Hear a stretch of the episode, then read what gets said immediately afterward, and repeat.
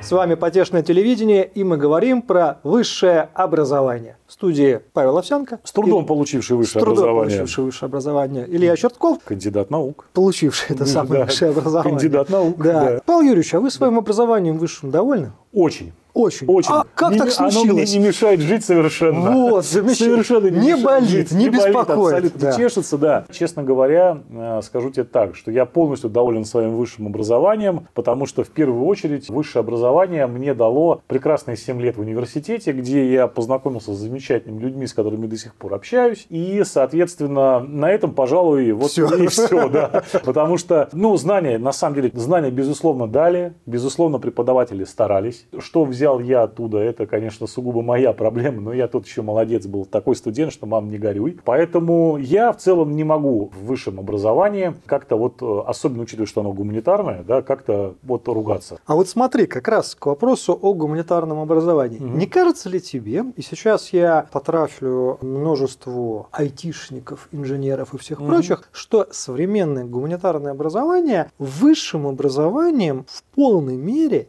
не является. Потому что, во-первых, прикладной пользы за редчайшим исключением от гуманитарного образования в России нет. Во-вторых, за редкими исключениями большинство гуманитариев по специальности не работают. В-третьих, на самом деле, если все-таки в технических науках, в естественных науках мы сейчас можем наблюдать какой-никакой, но консенсус по каким-то глобальным историям, то, например, в гуманитарных науках, если мы возьмем особенно науки, касающиеся общества, мы видим, что кто в лес, кто по дрова, и вплоть до того, что на разных кафедрах одного и того же факультета могут наблюдаться диаметрально противоположные точки зрения и картины мира. Так не если это все шарлатанство и пустобрехство? Мне вспоминается, когда в университете в нашем дорогом провели реформу, объединили естественно-научные факультеты в Институт наук о Земле. Да-да-да. Зашел разговор о гуманитарных факультетов, как говорили острословы, в Институт наук о воде.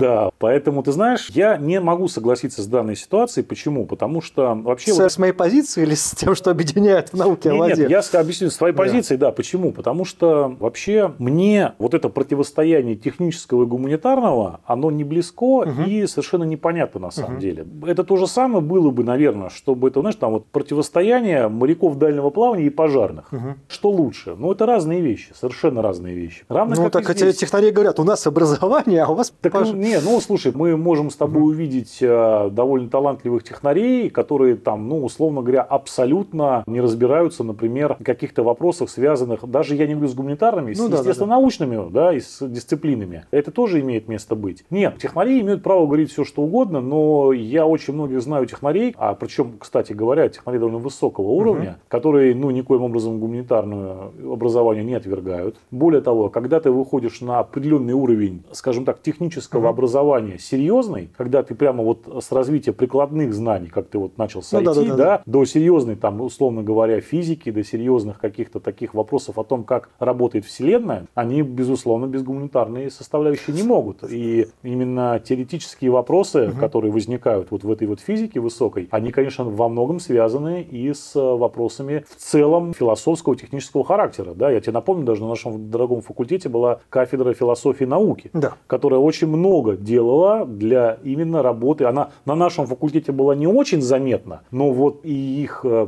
представители постоянно, так сказать, коммуницировали с химфаком, с физфаком, с ПМПУ, с астрономическими Ну, потому что на самом деле, да. по факту, это наиболее прикладная часть, Часть, философии возможно, в нынешних да. условиях. Поэтому, друг мой, я здесь, безусловно... Хорошо, зайдем с соглашусь. другой стороны. Смотри, Да. мы все-таки живем сейчас, что называется, в почти развитом капитализме и понимаем, что все так или иначе стоит денег. А деньги у нас в стране, как известно, это в той или иной степени деньги налогоплательщиков. Не кажется ли тебе, скажем так, это не то чтобы моя позиция, это одна из позиций, которую я сейчас озвучу, что в нынешних условиях не по чину, не по деньгам и не по статусу Российской Федерации тратить сколько-либо заметные деньги на бюджетное обучение такой толпы гуманитариев, большая часть из которых потом даже по специальности не работает. Тут я соглашусь абсолютно. Вопрос в том, что у нас государственный заказ в образовании, он оставляет желать много лучшего, потому что совершенно непонятно, ну, действительно, а зачем нам сейчас целый факультет политологии? Причем это только, Только в э, универе. только в университете. А еще да. же у нас политологов готовят э, несколько учебных заведений в Петербурге, Москва и многие другие города. Зачем это нужно? Ну, это связано с тем, что во многом да, статус университета требует от себя преподавания по всем возможным дисциплинам. Нет, я Поэтому же не против того, чтобы закрыть гумани- Я в смысле, наоборот, Не я- против, это оговорочка. Я не против, оговорочка по Закрыть, да, а да, всех да. гуманитариев закрыть. Закрыть, Да. да. Нет, я немножко не про то. Я же в том-то дело про госзаказ. Государство из наших денег берет и оплачивает бюджетное образование толпы, например, философов. Я с уважением отношусь к толпе философии. философов? К- И к толпе философов. Я закончил философский факультет, но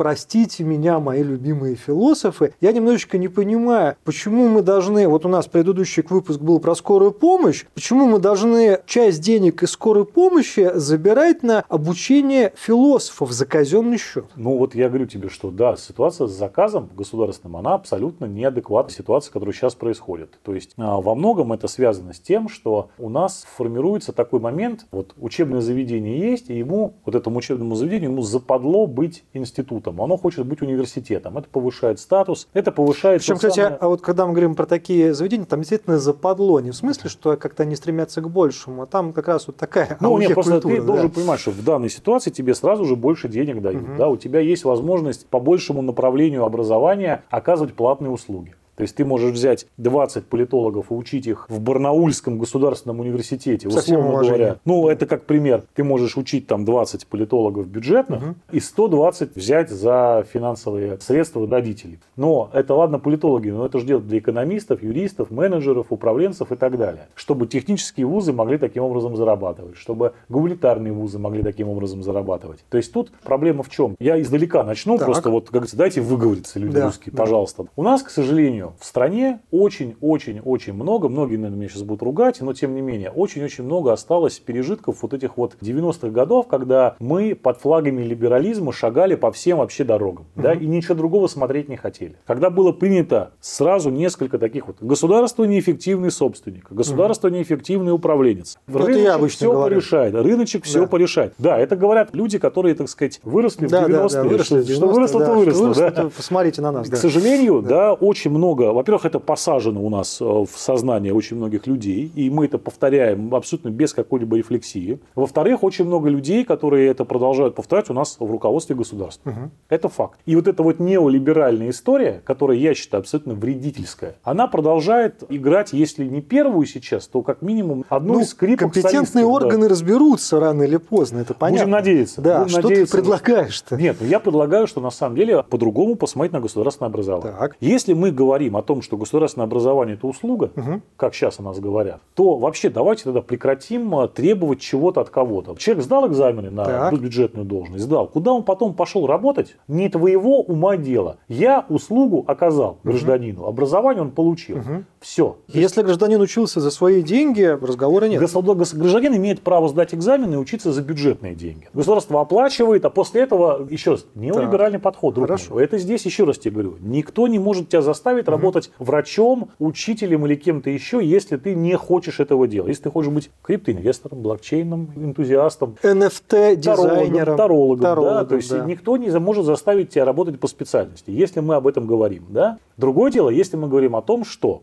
государство понимает, что мы не должны заставлять вузы зарабатывать деньги. И Я не говорю о том, что не должно быть платного образования, но надо говорить о том, чтобы вот у нас есть, условно говоря, некий институт, и у него есть профиль. Так. Да, не надо заставлять его становиться университетом, не надо туда набивать дополнительно всяких экономических, метафизических, каких угодно факультетов. Мы сосредотачиваемся на том, в чем мы сильны. Мы набираем физиков, мы набираем программистов, радиотехников и так далее и тому подобное. Государство говорит, ребята, мы вас берем бесплатно, вы бесплатно учитесь. За это вы обязаны сделать то-то, то-то и то-то. То есть распределение. Эта система была у нас, и она, в принципе, была довольно грамотной, я считаю. То есть человек после учебы мог совершенно спокойно пойти и трудоустроиться по специальности. В современных условиях я считаю, что нужно, конечно, перед тем, как человек куда-то идет устраиваться, провести максимально тщательный профотбор, пока он еще, так сказать, тинейджер. И, опять же, ну, не ставить для него никаких особых рамок в том смысле, что ты после окончания университета устроился работать по специальности, но у тебя всегда есть возможность получать дополнительное образование, уходить в смежные отрасли или куда-то еще, но это не должно быть вот именно условно я был там физиком, угу. радиоинженером или кем-то еще, а потом решил действительно уйти и стать каким-нибудь автоподборщиком. То есть человек должен каким-то образом да, получить дополнительное образование и чем-то полезным продолжать ну, заниматься. Смотри. А, извини, еще да. маленький нюанс, очень важный. При этом мы должны честно, я считаю, сказать угу. следующую вещь, что если у вас нет высшего образования, вы не чудак на букву М. Ничего страшного нет, ну это... в этом нет. Если вы закончили школу... У нас вообще, скажем так, культ высшего образования, он приобрел такие гипертрофированные... Безусловно. То есть, если вы закончили школу и поняли, что вам совершенно неинтересно идти ни на радиоинженера, ни на физика, а интересно вот заниматься автоподбором или стать тарологом, или делать ноготочки, или стать кондитером, и вы не хотите идти профессионально учиться, это абсолютно ваше право, это не делает вас ни на секунду хуже. Просто задача в том, чтобы каждый, кто чем-то занимается, делал свое дело профессионально. Тут, видишь, видишь, я предлагаю вообще мыслить не идеологически, там, неолиберализм, социализм, что-то еще. Мыслить капиталистически. Что такое на самом деле бюджет, бюджетное образование? Человек учится за государственные деньги. То есть, де-факто, деньги налогоплательщика перераспределяются на то, чтобы компенсировать расходы вуза по обучению человека. Так вот, мне кажется, что было бы логично на самом деле потом вернуться к системе распределения. Если ты учился за счет налогоплательщиков, то потом государство, как представитель интересов налогоплательщиков, предлагает тебе на выбор несколько вариантов, где ты Я в даже... течение какого-то времени да. отработаешь, потратишь на тебя деньги, либо, если тебя ни один из этих вариантов не удовлетворяет, то ты просто-напросто компенсируешь потраченные на тебя финансы. В виде, ну, в конце концов, ты можешь пойти в банк, взять кредит. А, я так тебе скажу. На самом деле у нас, как это не парадоксально, угу. в стране довольно широкая система различных методов управления кадрами вот в этом, так условно угу. личиночном состоянии, да. назовем так. У нас, например, есть такие вот наборы отраслевые. РЖД. Угу. Оно готово оплачивать в профильных Ну, у них достаточно много целевого набора. Да, да. целевой набор. Они да. готовы оплачивать образование людей в вузах, после чего человек заканчивает, идет работать на железную дорогу. У нас есть система довольно отработанная, как человек может выбирать место своей работы после окончания угу. высшего учебного заведения. Как-то не парадоксально, система военная, и как-то не парадоксально, она живет уже сотни лет. В зависимости от результатов окончания, чем лучше ты, тем у тебя первичный выбор. Угу. Есть заявки, ты выбираешь часть. Это военная академия. Поэтому, соответственно, отличники уходят угу. служить там в гвардейские хорошие элитные подразделения. Кто похуже учился, едет, значит, на Дальний Восток. Та же самая ну, ситуация. Ну, потом мы имеем то, что мы имеем, как говорится. Ну, Но, да. да, безусловно, мы не можем подготовить э, миллион одинаково идеальных человек, золотых медалистов. Извините, все люди разные. Поэтому мы имеем то, что имеем. И это имеет любая страна мира. Что есть люди, которые выдающихся способностей, есть средних, на которых все и базируется, и есть аутсайдеры, которые, к сожалению, всегда присутствуют Хорошо, власти. давай в качестве таких тезисных моментов для наших зрителей и слушателей mm-hmm. мы говорим о том, что, во-первых, надо перестать разбазаривать деньги налогоплательщиков на обучение. Здесь не только речь про гуманитариев, но и про технарей тоже, потому что у нас множество примеров, когда человека учили на авиационного инженера, а он потом на четвертом курсе вдруг понимает, что он предприниматель и начинает торговать шмотками из Китая. Не редкость. При этом он учился за казенный счет на авиаинженера. С этим надо заканчивать. При этом... Я, честно говоря, сказал бы, что нужно сейчас со шмотками из Китая вот, разобраться. Тоже, да, да, разобраться. Надо, Нет, здесь еще видишь, какой момент. Нельзя не забывать, что у нас зачастую для выпускников предлагаются условия, которые, мягко говоря, не соответствуют тем вложениям, которые были в их образование. То есть мы сначала за серьезные деньги учим того же самого авиационного инженера или там условного да, философа. Приходит, да, на предприятие. А потом мы ему говорим, дружище, 35 900, ну, это ни 30, в чем себе нет, 35 не 900, это я еще не знаю, где-то такое видел. Это надо Нормально, еще поискать. Это надо поискать. А я тебе скажу, да, безусловно так, но опять же, друг мой, то есть нужно понимать следующее, что вот буквально недавно я со своим товарищем общался, угу. и он рассказал мне следующую смешную историю, вот как бы государственная служба. Угу. Да? Знаешь ли ты, что сейчас базовая ставка государственной службы это 46 тысяч рублей, которые ну, ты будешь получать. Не так плохо для некоторых. А при этом, районов. при этом, если ты на самую младшую базовую ставку придешь работать в МФЦ, угу. ты будешь получать 66 тысяч да. рублей. Не говоря уже о том, что работник склада какого-нибудь крупного интернет-маркетплейса в Петербурге Петербурге получают в районе 100 тысяч рублей. А тот же курьер может набрать до 150 не особо. Совершенно верно. То есть получается, что у нас, а, например, какие-нибудь предприятия, где производят что-то действительно нужное и полезное, например, авиационные двигатели, ты смотришь, у них ставки начинаются там от 20 с чем-то тысяч на руки. Поэтому, конечно, вот эта вся система, она разбалансирована. Система подготовки и дальнейшего трудоустройства, она разбалансирована. Я искренне считаю, опять же, я хочу начну напомнить, как ни парадоксально, пример армии привести. Угу. Когда для того, чтобы молодые офицеры не уходили из э, академии сразу на вольные хлеба, угу. в определенный период им платить начинали довольно серьезные подъемные, и первый контракт очень серьезные деньги. То есть там порядка 100 тысяч рублей, что вызвало, конечно, некоторое недовольство более старших офицеров, но тем самым позволило создать систему, при которой молодежь из армии не уходила после военной академии. Вот это надо внедрять Хорошо. на всю страну. Смотри, второй момент. Честно говоря, я до сих пор уверен на 100%, что наличие во многих вузах угу. непрофильных факультетов – это немножечко ересь и бред. Ну, Безусловно. Ну, а, например, один из ведущих петербургских вузов, где готовят изначально специалистов, скажем так, двойного назначения, угу. которые там нужны для разработки баллистических ракет и для и вооружений, вооружений да. и для устройств, которые обеспечивают, скажем так, финальный аккорд да. Да. Э, любой военной компании. Любой да. военной компании. Там готовят тех же самых политологов. Да. И для меня, честно говоря, загадка. Менеджеров, социологов, менеджеров, историков. Соци... историков. И при этом часть этих специалистов еще учится за казенный счет. Да. Вот это возникает, на мой взгляд, вообще странная ситуация, когда в этом вузе работают в большинстве случаев не самые высококвалифицированные преподаватели, ну потому что мы понимаем, если ты... По оставшему а, принципу они набираются. Да, если ты пошел преподавать политологию в непрофильный э, вуз и не университет, ну, как говорится, уже многое ясно. Далее понятно, как ты там работаешь, и еще понятнее, кто, прости господи, идет туда учиться. И вот этих людей за казенный счет кое-как учат, а потом мы удивляемся, почему у нас вроде бы на тот же самый вуз, который готовит специалистов по обороне, тратится куча денег, а на выходе не хватает. Безусловно, нет. Я еще раз говорю, почему? Потому что люди захотели в определенный момент стать университетом, да, университет. поднять свой статус. Повторюсь, там очень много. Там университет, там может свои там кандидатские, докторские. Ну понятно, это, это все тоже машина по зарабатыванию конечно, денег, конечно. диссертационного совета, совета, там в виде аспирантуры и прочего. Да, то есть прочего, здесь прочего. вопрос говорю такой, что если мы ставим задачу перед вузом, да, условно говоря, зарабатывать как можно больше денег для того, чтобы максимально самоокупаться, а разницу тогда государство будет докидывать. При этом маленький нюанс: те деньги, которые которые тебе бюджет выделяет на образование, это деньги строгой отчетности. А деньги, которые ты сам заработал, это внебюджетные средства, которые ты сам можешь перераспределять. Угу. А, благо там ремонты, премии сотрудникам и так далее. Но фактически мы же можем их распределять как угодно Есть еще ректору. один важный момент. Хотя у нас вот уже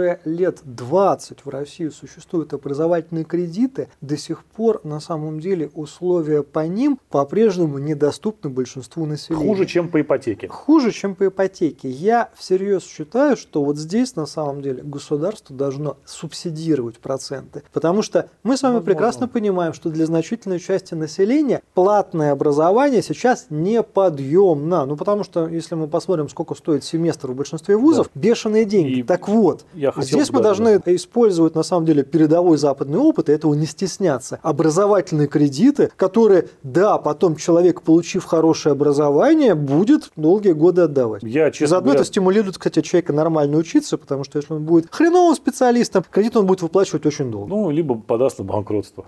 У нас в этом плане очень либеральное законодательство. Я, на самом деле, еще хотел бы вот какую вещь затронуть, что мне кажется, что когда дело касается именно университетов, там, технический университет или гуманитарного профиля, не столь важно. Важно что? Что мы должны вернуться к некоторым, я считаю, традициям университетским, которые были ликвидированы в Советском Союзе, но остались там в Европе, в Америке и так далее, в том, чтобы слушатель не был четко привязан к факультету, а мог прослушать. Ну, концепция курсы. вольных слушателей. Да, да, да, да, да. То есть, когда человек мог совершенно спокойно прослушать, условно говоря, курсы по физике, биологии и набрать таким образом то, что ему является интересным, нужным и как он понимает дальнейшее развитие своей, так сказать, жизни, своей профессиональной карьеры. Да? Если человек хочет заниматься там условно бионическими протезами, то ему там строго биофак, медфак или, условно говоря, какой-нибудь там механический факультет профильного вуза не даст всей полноты знаний для этого. А если он будет ходить по разным факультетам, он сможет составить, так сказать, общую Возможно, картину. речь идет про то, что вообще на самом деле должен быть подход, что лекции, не семинарские занятия, не там лабораторные работы, именно лекции должны быть открытыми. Здесь видишь, какая есть проблема, что лекции должны быть, безусловно, открытыми, но здесь мы сталкиваемся во многом с позицией преподавателей. Почему? Потому что, опять же, у нас есть вот эта система сейчас, когда оплата труда преподавателя привязана, так сказать, к подушевому принципу. К нагрузке, которая еще исчисляется в количестве студентов, привязанных к тому или иному курсу по группам. Да, то есть здесь получается так, что если у тебя на курс записалось 5 человек, а ходит 50, потому что лекция интересная, но это люди с других, там, условно говоря, потоков, направлений, факультетов и так далее, то преподавателю надо говорить громко и интересно, а получает он за тихо и неинтересно. Не, ну тут понимаешь? смотри, если преподаватель говорит тихо и неинтересно, 50 человек к нему не придут. А если к нему приходит 50 человек, то это повод на самом деле методистам этого самого факультета задуматься, а все ли у них правильно это, организовано. повод задуматься методистам этого факультета.